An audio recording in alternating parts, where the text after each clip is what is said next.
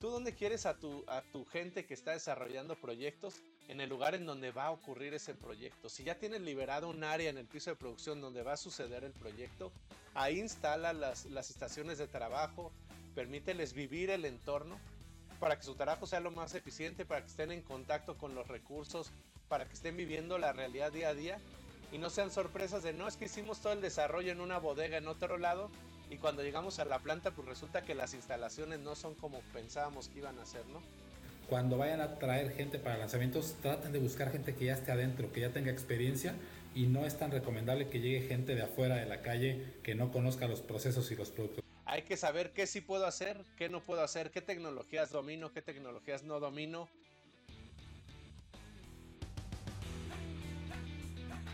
Para Advitria, la excelencia operacional es buscar un balance consciente entre los resultados de la organización y los comportamientos de las personas. Para alcanzarla existen una serie de conceptos, herramientas, sistemas y procesos orientados a desarrollar tu máximo potencial. La Ruta a la Excelencia es un podcast que busca transmitir años de experiencia acumulados de profesionales que han dedicado su carrera a ayudar a cientos de empresas y sus líderes en la transformación hacia la excelencia. Yo soy Juan Carlos Ituarte. Y yo Alejandro Ponce. A través de temas relacionados al desarrollo de las personas, alineación estratégica y la mejora continua, te acompañaremos en tu transformación para alcanzar niveles insospechados. Tu ruta a la excelencia. ¡Comenzamos!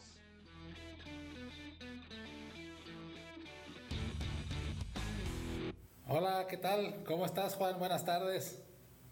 Hola, Alex. Buenas tardes. ¿Cómo están todos? Todos muy bien, muchas gracias. Eh, les damos la bienvenida a las personas que se están conectando con nosotros en vivo. Hoy es ya primero de junio, se nos está yendo muy rápido el año. Platícanos un poquito hoy desde dónde estás, Juan Carlos. Sí, claro, Alex. Andamos transmitiendo hoy desde Saltillo, Coahuila. Aquí estamos eh, trabajando en un proyecto esta semana, pero ya listos aquí desde el hotel. Perfecto, pues platícanos también un poquito eh, para las personas que es la primera vez que se juntan con nosotros en esta ruta a la excelencia. Ya vamos en el capítulo o en el episodio número 53, eh, ya más de un año en este, en este gran podcast de la ruta de la excelencia. Estamos llegando a muchos países, a muchas personas y causando por ahí impactos positivos en las organizaciones. Sí, ahí tenemos el festejo pendiente, ¿verdad, Alex? Ya nada más nos toca coincidir en ciudad y haremos el festejo. Pero sí, ya episodio 53, qué rápido se ha pasado todo esto. Bueno, les platico a los que se están conectando por primera vez o que llevan pocos episodios viéndonos. Creamos este podcast, Alex y yo, para compartir con ustedes mejores prácticas que vemos en las organizaciones, pero también compartir con ustedes los errores más comunes que notamos en ciertos sistemas de mejora o en ciertos sistemas administrativos de las organizaciones para que esto les ayude a que su camino a la excelencia, esta ruta a la excelencia sea más sencilla, ¿no? Y que no estén tropezándose con los problemas con los que la mayoría se topan en este camino. Perfecto, pues muchas gracias Juan y le damos eh, saludos hasta Tijuana, ya que por ahí hay unas personas de Colombia, Costa Rica, eh, nos escribieron de, de, España que les ayudemos con el horario en vivo, pues este, está complicado que se conecten, que son las, las 2 de la mañana por allá, pero ya haremos por ahí otros episodios para, para la zona horaria de, Europa, ¿no? Entonces, Juan, el, el, el, tema de hoy, otro, pues todos son interesantes y todo tiene su, su trasfondo para platicar, eh, lanzamiento de nuevos productos, ¿no? O sea, muchas organizaciones, muchas empresas tienen lanzamiento y están integrando, pues de esa manera siguen creciendo, integrando nuevos productos o nuevos servicios a su red este, de oferta. Y entonces ese es un tema bien interesante, ¿no? Como siempre les vamos a platicar cuáles son los errores más comunes y después pues algunos tips que les deben de ayudar eh, en esta parte que hoy vamos a platicar de lanzamiento de nuevos productos. Oye Alex, y es curioso, este es un tema que es súper importante para las organizaciones y a pesar de eso, es común que cuando vamos a empresas, sobre todo empresas grandes de sectores, sectores automotriz o de otros sectores industriales, de repente es un tema que no se atiende con tanta seriedad. Empiezas a encontrar que en los equipos de ingeniería que están a cargo de estos temas, eh, de repente hay muchos chicos, ¿no? Que eso es su primera experiencia profesional y, no tienen como mucha guía de hacia dónde moverse, cómo hacer, o de repente el nivel de, autoridad para hacer que esto se mueva correctamente.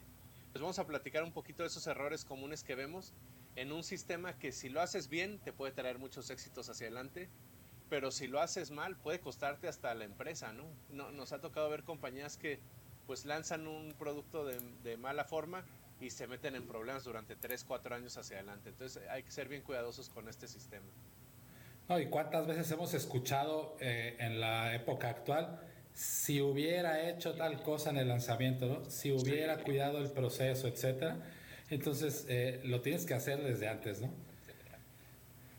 Eh, primer error, y es yo creo que el más sencillo de entender, que no exista una estructura formal de liderazgo adentro de la organización que se encargue de administrar todo el lanzamiento, ¿no? Ahorita hablamos de la parte de soporte, pero primero hablemos de esa parte de liderazgo. Muchas veces cuando viene un nuevo producto, pues se lo avientan al gerente de producción, se lo avientan al gerente de ingeniería de procesos y no, realmente tiene que haber una cabeza específica que esté administrando eh, todo el lanzamiento de un producto, ¿no? Y aún más, si estamos hablando, por ejemplo, entre más cercano estés tú a las armadoras de cualquier tipo de industria, armadoras automotrices, aeroespaciales de línea blanca, entre más cercano estés en la cadena de proveeduría, más formal tiene que ser toda esta parte de lanzamiento, ¿no? Entonces tienes que tener, pues nos toca ver que hay gerentes de lanzamientos. Entonces ese es uno de los primeros errores, que no existe una estructura formal de liderazgo para la parte de los lanzamientos. Y aquí mucho ojo si nos están escuchando personas de empresas de tier 2 o tier 3, como decías tú, no de repente el que está pegado al OEM lo tiene que hacer porque no hay de otra.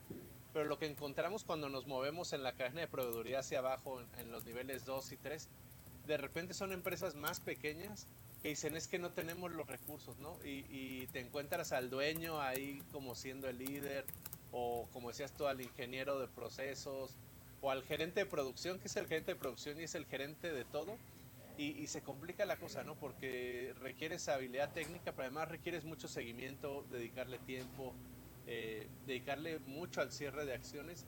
Entonces, si no tienes la estructura correcta, estás empezando con el pie izquierdo. Entonces, eh, de repente cuando son empresas medianas dicen es que el proyecto no me da para la estructura, hay que ver la forma de liberar los tiempos para que el recurso esté de, preferencia dedicado y si no, buscar la forma de, de sí hacer lo posible. De verdad, ahorrarse unos pesos en el lanzamiento cuestan miles y miles y millones de pesos en la fase de producción. Entonces, por ahí no va, los ahorros no están en ahorrarte la posición de, de tu líder de lanzamientos. Sí, por supuesto. Ya mencionaste un poquito la parte del soporte, ¿no? O sea, va de la mano con este segundo error que vemos. Una, una cosa es la parte, o sea, el liderazgo, la posición de liderazgo, pero después todo el soporte que se necesita para un lanzamiento. Hablemos, por ejemplo, de un ingeniero de procesos, un ingeniero de calidad, el de calidad proveedores, un planeador de materiales, etcétera, etcétera. Necesitan estar 100% dedicados a los lanzamientos.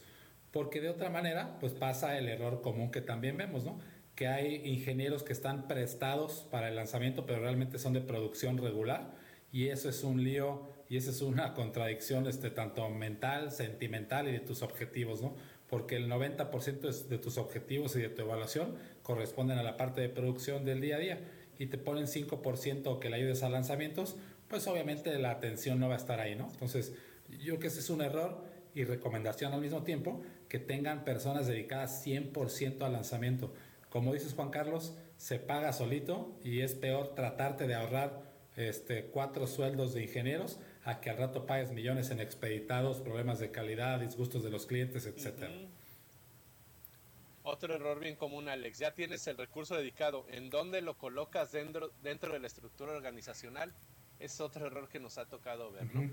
De repente hay organizaciones muy grandes y parece increíble en donde te dicen, no, es que el, el gerente de lanzamientos, el gerente de nuevos productos, reporta al corporativo, ¿no? O reporta a otra planta que es de donde nos estamos trayendo las líneas de producción.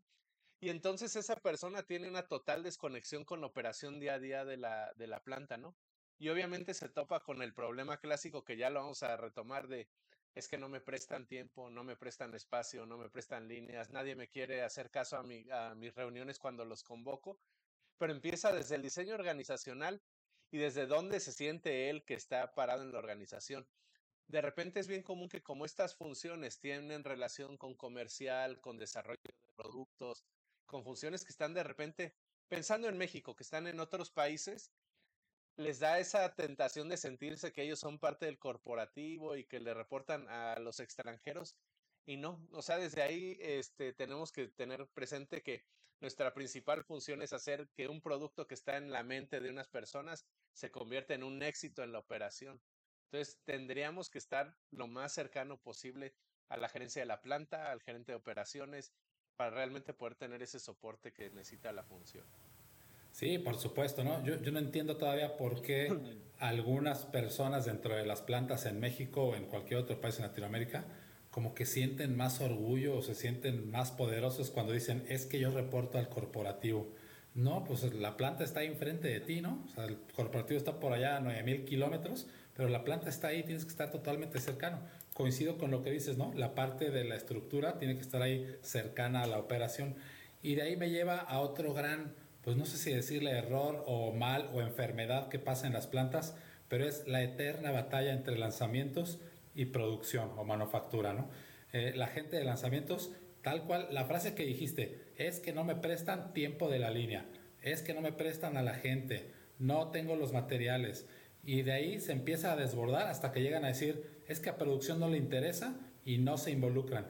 Y luego te vas del lado de producción y el argumento es, es que lanzamientos no nos entrega bien las cosas y todavía hay problemas de CPK y etcétera. Entonces es una eterna batalla que, o sea, deben de entender que todos estamos en el mismo barco, ¿no? Se tienen que traslapar las funciones entre la operación y el lanzamiento. Entonces ese también es un mal muy fuerte. Obviamente no hay varita mágica, pero ahorita platicaremos de algunos tips positivos. Oye, Alex, y otro error común que me toca ver, que de nuevo parecen cosas bien sencillas, pero la vemos repetida muchas veces en las organizaciones y de nuevo de todos tamaños, ¿eh? no nada más empresas pequeñas o medianas, también las empresas grandes. La distancia física, el distanciamiento físico de esa área con el resto de la operación. Voy a decir ejemplos, no estoy hablando de nadie porque luego me dicen, oye, nos mencionaste en el podcast. No es cierto. Si yo no digo el nombre de la empresa, no estaba hablando de ustedes. No sé, no se sientan aludidos, pero cuando vamos a plantas y, el departamento de nuevos proyectos está refundido en la bodega, ¿no? En el almacén. Hay otras plantas en donde está en otro edificio, ¿no? Oye, ¿dónde están ustedes? No, nosotros rentamos oficinas en otro lado, nada más venimos aquí de repente, ¿no? o dicen, nos dieron espacio en el piso, ¿en dónde? En un área que de repente llegan a la otra semana y esa área está invadida por materiales, ¿no? Y, ya los movieron de, de lugar. Entonces, elegir hasta el espacio físico yo creo que es crítico. ¿Tú dónde quieres a tu, a tu gente que está desarrollando proyectos? En el lugar en donde va a ocurrir ese proyecto. Si ya tienes liberado un área en el piso de producción donde va a suceder el proyecto, ahí instala las, las estaciones de trabajo, permíteles vivir el entorno para que su trabajo sea lo más eficiente, para que estén en contacto con los recursos, para que estén viviendo la realidad día a día y no sean sorpresas de no es que hicimos todo el desarrollo en una bodega en otro lado y cuando llegamos a la planta, pues resulta que las instalaciones no son como pensábamos que iban a ser, ¿no? Entonces, ubicación física suena como lógico, pero si o no, Alex, nos ha tocado ver N casos que uno dice, ¿cómo lo refundieron aquí, verdad? Sí, nos toca ver cada barbaridad en ese tema del espacio físico y aparte las personas de lanzamientos que de repente nos ha tocado ver, pues como que presumen, ¿no? Que no, es que nuestras oficinas están por allá en un edificio muy bonito, con muchos árboles, frutales y todo, pero pues no, tienes que estar ahí adentro de la organización y la planta donde están sucediendo las cosas, ¿no? Y, de ahí me voy a otro error también muy común, y ahorita les vamos a decir un tip de cómo atacarlo y que no se nos escape.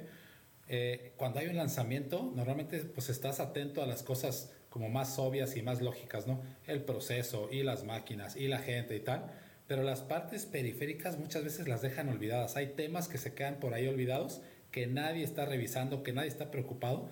Por ejemplo, empaque, ¿no? Empaque nos toca ver mucho. Temas de empaque que ya está el lanzamiento a la vuelta de la esquina y nadie está desarrollando un empaque este, y, no hay gente trabajando en eso. Instalaciones, ya también nos ha tocado que de repente ya llegan máquinas y resulta que las máquinas son de 440 y no hay instalación lista para recibir 440 o no, o la subestación eléctrica ya está al tope y no puedes meter más máquinas, el compresor de aire, etcétera. Nos toca ver mucho de eso, ¿no? Entonces, hay, te digo, hay esas cosas periféricas, así como pequeñitas parecería, y que nadie está poniéndole atención. Entonces, tengan, tengan mucho cuidado cuando están haciendo lanzamientos, aparte del producto y lo, más obvio, empiecen a ver toda la periferia de lo que se necesita para que arranque una nueva línea, un nuevo producto, nuevas personas. Y ahorita hablaremos del, del método de las tres P's, que es precisamente cómo atacar este y cómo asegurar que no nos pase. Sí, de repente tiene que ver eso con la, la falta de experiencia, ¿no, Alex? Este, como les decía hace rato, es común, nos toca ver que en los equipos de lanzamientos, eh, de repente ponen ingenieros muy juniors, ¿no? Ingenieros que no se acoplaron tal vez al ambiente de manufactura y los mandas a desarrollo de productos o a, lanzamientos.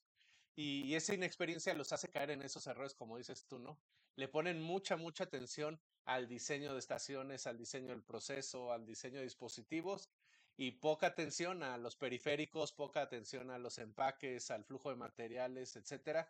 Y hasta que estás lanzando es, ah, caray, ¿no? Como decías tú, pues resulta que no se va a poder.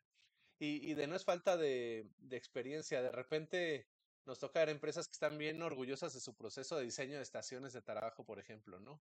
Y tienen ahí las estaciones de cartón y todo simulado. Y en la mera hora, pues no, no jaló la estación como la habíamos imaginado. Entonces ahí es importante tener, eh, ya mencionabas los equipos multidisciplinarios, pero también asegurar que tenemos personas que ya han pasado por este proceso, al menos uno o dos personas en los equipos que ya tienen esa experiencia y que te ayudan a, pues, a blindarte de todos esos posibles errores ya muy cercanos al momento de producción. Sí, por supuesto. Aprovechamos por aquí para saludar a Marilena de hasta Tijuana. Saludos Marilena, un abrazo hasta allá, hasta, hasta Tijuana. Eh, y, otro punto también muy interesante, ¿no? Cuando estás hablando de toda esta parte de la, de la planeación es cuando eh, los equipos están ya trabajando en la parte de la mano de obra directa. O sea, tengan mucho cuidado porque cuando hablamos, y ese es un punto así como muy, muy específico, ¿no? Eh, el tema de, de mano de obra directa y el entrenamiento que se requiere, es muy común que etapas tempranas de lanzamiento pues prestan, como dicen, prestan, que a mí no me gusta ese término, ¿no? Pero dicen, prestan gente de producción y las entrenas poquito y se regresan a la producción y ya cuando arranca el lanzamiento ya no tienes a las mismas personas. Casi, casi que tres días antes te entregan nuevas personas o contratan nuevas personas y listo, dices, órale, pues denle, este, tienen tres días para entrenarse, ¿no? Y también piensen que debe de existir un ramp up muy consciente, ¿no? Un ramp up de entrenamiento y si el contrato comercial te dice que tienes que hacer 200 piezas por hora, no hay magia y varita mágica que al día uno vayas a hacer 200 piezas por hora, porque es un producto nuevo, son máquinas diferentes, gente nueva, ingenieros nuevos. Entonces hagan un ramp up consciente. Ya una vez me tocó eh, en una planta, como tú dices, sin decir nombres, ¿no? Pero ya nos tocó una vez una planta en donde el gerente de planta bajó al día al día 2 de lanzamiento, ¿no? O sea, arrancamos hoy, y al siguiente día bajó y dijo, vio el ramp up así como que muy largo y dijo, a ver, no, ese me lo recortan. Yo lo quiero que en dos semanas ya den las 200 piezas. Y todos le dijeron, oye, eso está imposible, tenemos una planeación. No me importa cómo le va a hacer, quiero que hagas 200 piezas. Entonces, tengan, tengan cuidado, ¿no? Con ese ramp up de ese, de ese entrenamiento. Sí, las cosas no suceden por decreto, ¿no? Aunque haya personas, de repente líderes ahí hasta presidentes que creen que las cosas pasan por decreto, no es así. Hay, procesos naturales de entrenamiento, de entendimiento, de asimilación, de acostumbrarse a, los diferentes procesos. Y como dices tú, ese error es bien, bien común, ¿no? Me prestan eh, a gente para las corridas piloto y ya cuando nos estamos acercando, ¿dónde quedaron esas personas? Pues ya ni están o no sabemos, este, ya no me las quieren prestar. Entonces, eh, entrenar a la gente adecuada y entrenar a la gente que va a participar es fundamental. Si no, en realidad estás simulando algo que no va a ocurrir ya cuando te acerques. Quiero tocar uno que, que no hemos mencionado y ya no estamos pasando de tiempo, ya vamos casi a la mitad. Uno que no hemos casi hablado, pero también es bien crítico y es poca formalidad en la administración del proyecto. Eh, de repente, aunque estos proyectos son bien críticos para las organizaciones, nos encontramos que las personas que participan en ellos de repente son un perfil más de ingeniería de, manufactura y menos de administración de proyectos. Entonces, su forma de administrar, de darle seguimiento a los proyectos es como muy laxa, muy informal, un poco hasta desordenada, ¿no? De repente cuando es eh, desarrollo de nuevos productos en donde tienes especialistas bien técnicos, súper científicos y así, pues e, es un perfil más creativo y menos estructurado, menos ordenado. Entonces, en esos casos es recomendable tener una función de un administrador de proyectos. De nuevo, la gente normalmente te dice, oye, pero es que es un gasto adicional. No, e, es una inversión, ¿no? Se va a pagar con todos los errores, con todos los problemas que te vas a ahorrar durante el proyecto y hacia adelante. Entonces, tener un administrador de proyectos te va a permitir seguimiento puntual a las actividades, asignación de tareas, eh, monitoreo de cargas de trabajo y, todo va a fluir mucho más fácil. Y en este tema de la administración de proyectos, un administrador te va a ayudar también a darle visibilidad al avance del proyecto. Eh, es bien importante, como decíamos hace rato, en el lugar de trabajo, que se pueda ver qué está ocurriendo, qué va a pasar, cómo vamos, vamos adelante, vamos atrás del plan, pero no, no tener esa administración en una computadora de alguien en un Excel todo desordenado, no vale la pena, es, es jugarle ahí demasiado a la suerte. Entonces, tener un administrador profesional de proyectos y si no se puede buscar al mejor perfil dentro del equipo que nos permita una administración y un seguimiento bien serio de los proyectos. Y, estos temas, eh, hace rato, toda la mañana estuve en una planta también automotriz igual muy grande, sin decir el nombre, pero si me están escuchando de esa planta, pues van a saber quién es y está muy bien. Porque, sí, sí, saludos a la planta donde estaba hace rato, porque precisamente estaban, estábamos platicando de cómo tener mayor control de los lanzamientos. Justo se estaba dando esta conversación y, los directores y gerentes decían, oye, sí está bien, vamos a tener más control, pero los ingenieros que van a estar a cargo van a ser ingenieros que ya tienen 4 o 5 años de experiencia como mínimo, ¿no? Experiencia en el desarrollo de producto, desarrollo de procesos, y ese grupo es el que nos va a hacer más fuerte en los lanzamientos, ¿no? Entonces yo creo que es, una, es un tip así ya importante y una muy buena recomendación, ¿no? Cuando vayan a traer gente para lanzamientos, traten de buscar gente que ya esté adentro, que ya tenga experiencia y no es tan recomendable que llegue gente de afuera de la calle que no conozca los procesos y los productos, ¿no? Ese es un punto importante. Eh, y entonces, pues, ¿qué les parece si nos eh, ponemos y aprovechamos por ahí para, para responder una pregunta este, de, general de Héctor que nos pregunta desde Mexicali, saludos hasta Mexicali, de cómo le puedes hacer para compartir las pláticas de hoy y cualquiera de los episodios. Eh, puedes entrar a nuestros canales de YouTube y de Facebook. En estos dos están guardados todos los videos y desde ahí lo puedes compartir. Y también puedes compartir la liga desde Spotify. ¿no? Entonces ahí están esas tres formas para que lo puedas compartir, este, Héctor. Muchas gracias. Oye, Juan, entonces vámonos a, ya a los tips y a la parte positiva, ¿no? Ya nos pasamos este, de los Oye, Alex, un último que tengo que, un último que tengo que decirles porque sobre, no, sí, este es importante, sobre todo para empresas medianitas, empresas más pequeñas. Eh, hay que tener mucha relación con las áreas comerciales eh, para asegurar que estamos entrando y vendiendo proyectos que sí podemos ejecutar. Esto lo platicamos mucho en las sesiones de estrategia, ¿verdad, Alex? hay que saber qué sí puedo hacer, qué no puedo hacer, qué tecnologías domino, qué tecnologías no domino. No experimentar con tecnologías cuando estoy entrando con un cliente nuevo y sobre todo un cliente que puede ser muy demandante. Hay que tener claramente identificado para quién sí estoy hecho y para quién no estoy hecho. Eh, nos ha tocado múltiples casos, múltiples, en donde nos toca ayudar a compañías que se metieron en un mal proyecto porque querían tener a cierto cliente en su portafolio de clientes, ¿no? Entonces, no, no va por ahí, este, no hay que experimentarle en estos temas, eh, buscar proyectos eh, alineados a las tecnologías que dominamos y, buscar proyectos que van a ser exitosos de nuevo. Un mal proyecto, un proyecto mal lanzado, en, en algunas industrias son, son cuatro, cuatro años de pesadilla, ¿no? Y cuatro, cuatro años en donde vas a estar metidos en temas de un montón de gastos adicionales que van a hacer que el proyecto ni siquiera se pague. Entonces, seleccionar a qué sí y a qué no entrarle es algo bien importante, sobre todo empresas pequeñas, medianas, que pues puedes tronar tu negocio con un mal proyecto. Totalmente de acuerdo. Puedes enterrar a la compañía en las empresas pequeñas que dicen, ¿no? Pequeñas y, medianas. Entonces sí es bien importante seleccionar cuáles sí. Como tú lo dijiste, creo que lo dijiste muy bien. Para quién sí estás hecho y para quién no. Eh, de nada, Héctor. Héctor, un placer y ojalá ahí nos puedas compartir con más personas para para ayudarles. Y entonces... Eh, Hoy andan muy serios, Alex. Ahora hay que pedir preguntas, ¿no? Sí, sí, sí, yo creo que es que luego como te enojas y les empiezas a decir que no hagan tal cosa, etcétera, ya, pues ya no nos quieren preguntar. Pero fíjense, e, el, resumen de todo esto que hemos platicado hasta hoy, de todos los errores y de, de, lo que no hay que hacer, pues se deriva en expeditados, ¿no? Ahí estás expeditando y tus premium freights y mandando por avión. Ya me ha tocado gente que le dice de México, oye, llévate esta cajita, te vas al aeropuerto, te subes a un avión a Francia, lo te bajas, lo entregas en París y listo porque estamos a punto de parar la planta en Europa. Es una locura, ¿no? Entonces, problemas de eso.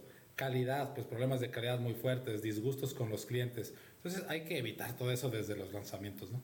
Entonces, vámonos al, pues es el, es el tip más grande, es el tip más grande y es yo creo que de las formas más sencillas para empezar a planear un poquito esta parte de lanzamientos, piensen en las tres P's, ¿no? Las tres P's. ¿Cuáles son estas tres P's?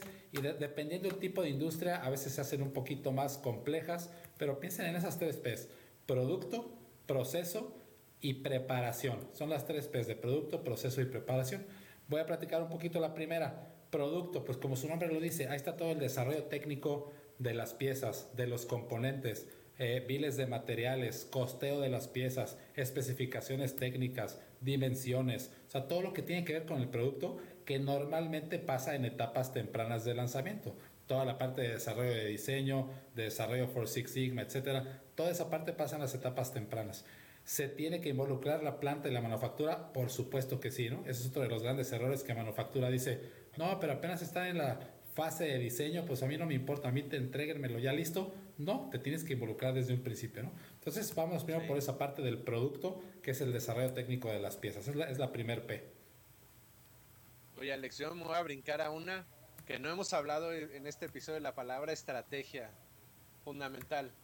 Enlacen su lanzamiento de productos, su desarrollo de nuevos productos en la estrategia de la empresa de forma muy clara, muy, muy visible, con mucho protagonismo. ¿Cómo les recomendamos hacer esto? Yo les recomiendo como dos grandes caminos. Uno es aseguremos que nuestra estrategia de la empresa tengamos cada año una iniciativa que nos ayude a perfeccionar nuestros procesos de lanzamiento de nuevos productos y de lanzamientos de líneas de producción. Va a ir cambiando cada año dependiendo del nivel que tengamos en la empresa, pero no dejemos que ese tema deje de aparecer en la estrategia anual de la compañía. Entonces, esa es, la primera. Y la segunda, busquemos un mecanismo adicional para darle visibilidad a los proyectos críticos que vamos a estar eh, lanzando o desarrollando en, en, el año, en los siguientes dos o tres años, para que toda la gente los tenga presente. Es común que en las sesiones de planeación estratégica nos preguntan si tienen que poner todos los proyectos en su despliegue anual, en el despliegue estratégico anual. No es necesario tal vez, pero se acompañen su estrategia anual de ese visual, de esa herramienta que le permita a toda la gente tener visibilidad de qué está pasando, cuándo es el inicio de producción de nuestros proyectos, quiénes son los clientes, qué volúmenes representan para la compañía, qué ingresos adicionales representan, para que todos en la organización, desde, el director general hasta nuestros colaboradores, tengan bien presente cómo estamos construyendo el futuro de la organización, en dónde están esos nuevos negocios, en dónde están esos nuevos productos que van a permitir que la, que la compañía siga creciendo todo lo que acabas de mencionar, ese conocimiento como mínimo, como mínimo el staff gerencial, ¿no? O sea, el staff gerencial como mínimo debe de conocer todo eso. Ya me ha tocado preguntarles a gerentes de cualquier área, oye, ¿qué lanzamientos vienen para este año? Y me responden, no, Inge, si apenas sé lo que vamos a hacer la semana que entra, ¿usted quiere que le diga los lanzamientos de los siguientes 10 meses? No, no me lo sé. Oye, ¿Cómo Apenas es el plan de producción de hoy. sí, entonces, ¿cómo esperas que en su mente estén temas de capacidad, cosas financieras? y si al gerente le dices, oye, pero estás listo para producir 100 mil toneladas más de lo que hoy estás haciendo, dice, no, no sé, pero eso falta mucho, ¿no? Entonces, el staff gerencial tiene que conocer, conocer esa parte. Entonces, me regreso a lo de las tres P's, me que, nos quedamos en la de producto. Segunda P, proceso. Ya hablamos de producto, ahora proceso esa ah, viene en secuencia, viene un poquito más tarde en las fases de los lanzamientos y es precisamente pues toda la administración del CAPEX, ¿no? del capital, de las máquinas, qué tipo de máquinas, con qué capacidad, qué tipo de tecnología, qué, qué vas a hacer para, o cómo le vas a hacer, perdón, para poder sacar estos productos que ya se están, que se están diseñando. ¿no? Y ahí entran temas de capacidad de producción, ergonomía, que es otra cosa que siempre se nos olvida y dejamos como por hecho o a veces ni lo pelamos, ¿no? La parte ergonómica de repente llegan ya las máquinas y se las presentas a los operadores.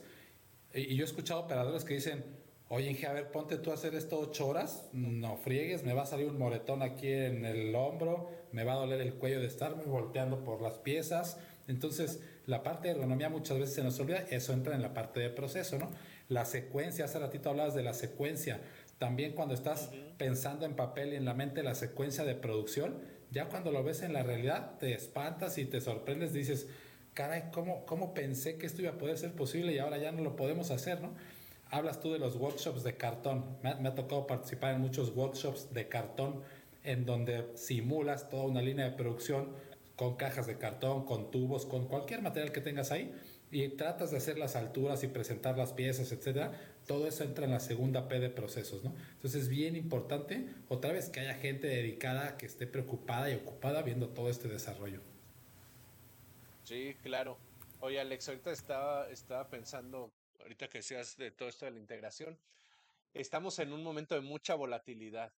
Entonces, hay, de por sí es complicado lanzar nuevos proyectos. Hoy con toda la volatilidad, con las complicaciones logísticas se ha vuelto mucho más complejo. Una recomendación, asegurar que el proceso de compras, que los procesos logísticos, que el proceso de integración de proveedores lo tenemos como parte fundamental del equipo. Hoy hay mucha inestabilidad, entonces de repente un proveedor que ya has trabajado años con él y que era muy confiable, de repente ya no te puede garantizar entregas, ¿no? Ya no te puede garantizar los materiales con los que él tiene que desarrollar una estación de trabajo, un fixture, eh, materiales para hacer pruebas. Entonces hay que meterle eh, todavía esa variable a la ecuación y asegurar que una parte bien importante, crítica de nuestro equipo, de nuevo, a veces, como decías ahorita, nos concentramos mucho en el proceso, es lo que está alrededor. Entonces, asegurar que tenemos a los proveedores indicados, que tenemos la tranquilidad de que esos proveedores van a poder cumplir con los tiempos que tienen, con las entregas, y que, y que hay mucha transparencia en esa cadena de valor, ¿no? Que, que si él se mete en problemas, no se va a esperar hasta unos días antes para decirme, ¿sabes qué? Este, ya no te va a poder entregar la máquina o ya no te va a poder entregar el dispositivo. Es mucha transparencia, mucha comunicación y, y eso nos va a ahorrar muchas pesadillas como, como equipo de lanzamientos. Y, regresamos un poquito a uno de los errores, ¿no? Para que eso pase, pues necesitas tener a alguien dedicado al desarrollo de proveedores específico para lanzamientos y para nuevos productos, ¿no? Porque si usas los pues, proveedores regulares y, no hay nadie investigando nuevos materiales, nuevas tecnologías, etcétera, pues va a ser que no vas a evolucionar en este ambiente tan volátil como lo estás mencionando, ¿no? Eh, y me voy con la tercer P, ya hablamos de producto, proceso, la tercer P es preparación y ahí entra pues todos los periféricos, ¿no? Todos esos pequeños detalles que a veces se nos olvidan. Eh, tiene que ver con gente, su entrenamiento, eh, tiene que ver con las instalaciones eléctricas, instalaciones neumáticas. Eh, otro clásico que se olvida que va en la parte de preparación, tapetes antifatiga. Son caros, digo, no, no son tan económicos y a veces no están presupuestados. Llega la línea y los operadores dicen, oye, ¿qué onda? ¿Me vas a tener aquí parado en el cemento ocho horas? ¿Quién pidió los tapetes? ¿Tú los pediste? Tú, tú, tú. Oye, ni siquiera está en el presupuesto, ¿no? Entonces, toda esa parte entra en la tercer P de preparación, empaque, layout de la planta. En fin, es una lista interesante. El que esté interesado, por favor, que me escriba, que nos escriba y les paso la lista de qué categorías van en cada una de las P's. Y es una pequeña guía, ¿no? Bueno, es una gran guía más bien eh, para que no se te escapen las cosas fundamentales de un lanzamiento. Entonces no se les olvide producto, proceso y preparación y ahí entran varios conceptos que tenemos que tomar en cuenta en el desarrollo y lanzamiento de un, de un producto.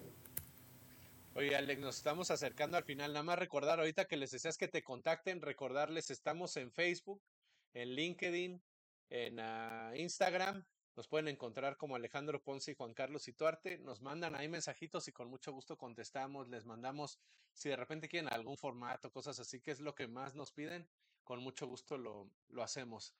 Eh, recomendación, hace rato les decía, controles visuales, ¿no? Eh, tener nuestro, nuestro pizarrón en el área en donde estamos trabajando en el proyecto, con el control de fechas, de actividades entregables, vamos adelante, vamos atrás de plan, vamos adentro, vamos afuera del presupuesto, para que sea bien transparente para todos cómo vamos avanzando en los proyectos.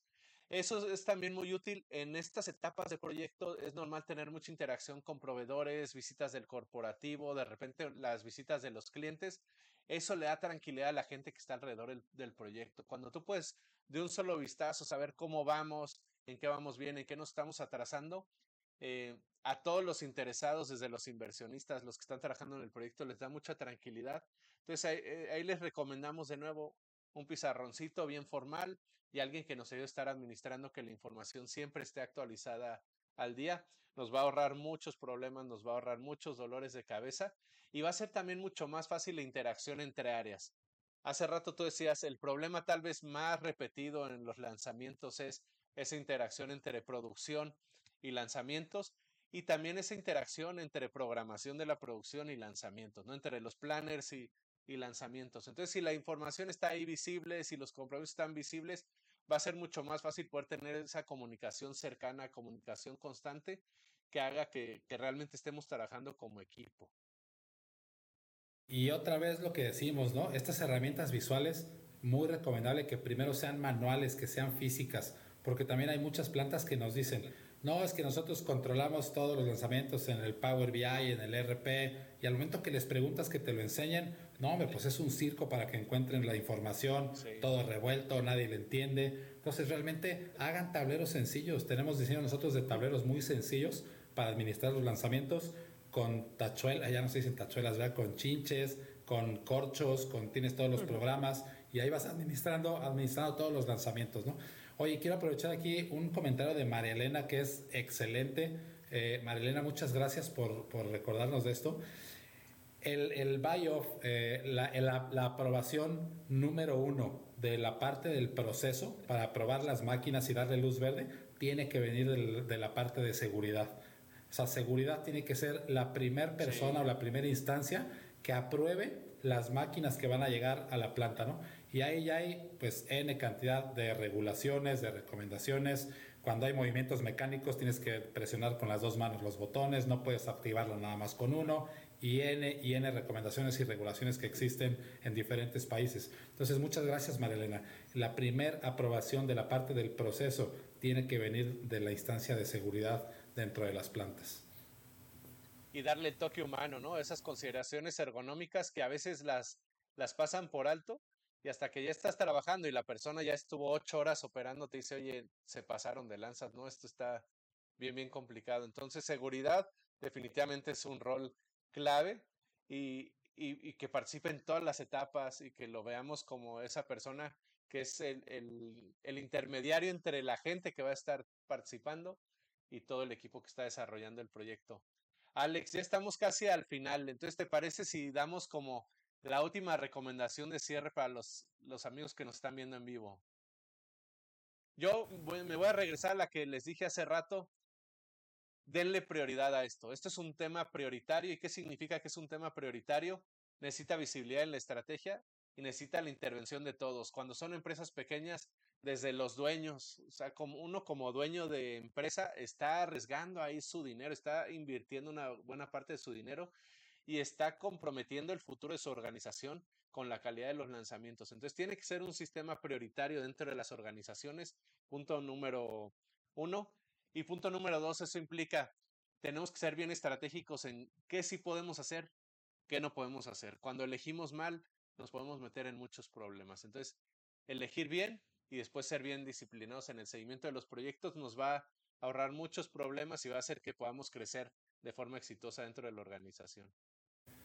Eh, yo voy a, voy a tomar un comentario para hacer mis últimas recomendaciones y ya cierre. Un comentario que nos hace Jorge, que yo creo que resume eh, lo que pasa en el 99.99% de las plantas cuando hay lanzamientos. ¿no? Eh, aquí Jorge, palabras más, palabras menos, ¿cómo le hacemos entender a la gerencia y a todo el staff que las corridas de lanzamientos pues, son eventos especiales? Me gustó esa palabra, especiales que dependen no nada más de una persona y de un grupo, ¿no? Que dependen de todo el equipo multidisciplinario. O sea, para que las corridas, este, voy a usar de repente algunos términos técnicos, ¿no? PV, Product Validation. Para que las corridas de PV se puedan dar en una planta, necesitas en línea al comprador, al SQE, al ingeniero de mantenimiento, etcétera, etcétera, ¿no? Entonces, la recomendación principal, Jorge, es hacer visible al más alto nivel dos cosas importantes indicadores de resultados que tengan que ver con los lanzamientos al más alto nivel, o sea, al paraguas más grande de la organización o de la planta, y entonces eso provoca que toda la atención del staff voltee a ver ese abanico de indicadores, ¿no? O sea, provoca que dentro de los indicadores macro de la planta exista uno ligado específicamente al cumplimiento de corridas, a la entrega perfecta de los lanzamientos, ese tipo de cuestiones, ¿no? Esa es una cosa que hemos hecho y ha funcionado. Y la número dos, generen proyectos estratégicos, y eso tiene que venir obviamente desde la planeación estratégica, ¿no? Pero generen proyectos estratégicos que estén ligados 100% a la parte de los lanzamientos, ¿no? Por ejemplo, nos ha tocado que inyectamos y forzamos que en una planeación estratégica salga algo que diga eh, sistema de lanzamientos perfectos. Entonces eso provoca que toda, se arme un equipo multidisciplinario que tenga atención de todos, eh, que le metas indicadores de desempeño ahí adentro, que generes cosas visuales. Entonces yo me iría, Jorge, por, por esas dos. Y sí, definitivamente se necesita hacer un poco de trabajo de conciencia y de educación, pues con el staff, con gerencia de planta, para que realmente eh, comprendan de manera consciente pues la importancia de esos eventos especiales y esté soportada por todos. ¿no? Entonces, tratando aquí de contestar un poquito el, comentario de Jorge, es así yo como cierro. Y otra vez, no se les olvide esto de las tres P's, producto, proceso, preparación. Volteen a verlo. De hecho, busquen en internet, busquen Workshop 3P, les salen millones de artículos, ahí les puede dar una idea muy interesante de qué, de qué está pasando alrededor de eso. ¿no? Eh, y Juan, también quiero aprovechar para comentar eh, el diplomado que tenemos R4X de Ruta a la Excelencia. Estamos por iniciar, ya arrancamos el 16 de junio. Arrancamos el 16 de junio. La mezcla de participantes es muy interesante. Tenemos gerentes de planta, gerentes de área, gente financiera de diferentes países, etcétera. Eh, en la generación pasada tuvimos personas de Colombia, de Estados Unidos, de Canadá, este, tuvimos gente de Perú. De Perú. Entonces, eh, ya vamos a arrancar el 16 de junio. Son sesiones en línea, en vivo. Si se meten en LinkedIn a la página de Arbitria o la de Juan Carlos y la de un servidor Alejandro Ponce, ahí encuentran toda la información, costos, arranques, etcétera. ¿no? Ojalá y los podamos ver ahí. Eh, y un abrazo también, Angelita, y que andas por ahí saludándonos. Abrazo, Angelita, hasta, hasta Tijuana. Pues muchas gracias, Juan. Hasta ahí yo me despido. Eh, no sé si tengas algún comentario adicional, pero si no... Oye, uno último, el, el comentario de Jorge súper bueno me dio cuerda pero ya se nos acabó el tiempo. Entonces, nada más un comentario es, eh, no permitan que la gente se engañe con comentarios de es que ya me pasaron el proyecto quemado, ¿no? Este, de repente la gente se hace esas ideas de nació quemado. No, no es cierto, no nació quemado, no, lo quemamos nosotros por nuestra falta de, de seguimiento. Entonces, en, en, este tema de los lanzamientos es un tema muy serio. No, nos conformemos con excusas. Hay, hay, que trabajar y hay que trabajar todos de forma coordinada. Entonces nos vemos la próxima semana, Alex, miércoles 7 de la noche, hora del centro de México, en otro episodio de La Ruta de la Excelencia. Recordarle a la gente, puede ver los episodios grabados en YouTube, en el canal de Advitria y en las diferentes plataformas de audio, de podcast, en Google Podcast, en este, Spotify, etcétera. Ahí pueden encontrar desde el episodio número 1 hasta el 52, 53 que estamos el día de hoy. Y se pueden suscribir a los canales de Advitre para que les vaya avisando cuando van eh, estamos subiendo los nuevos episodios.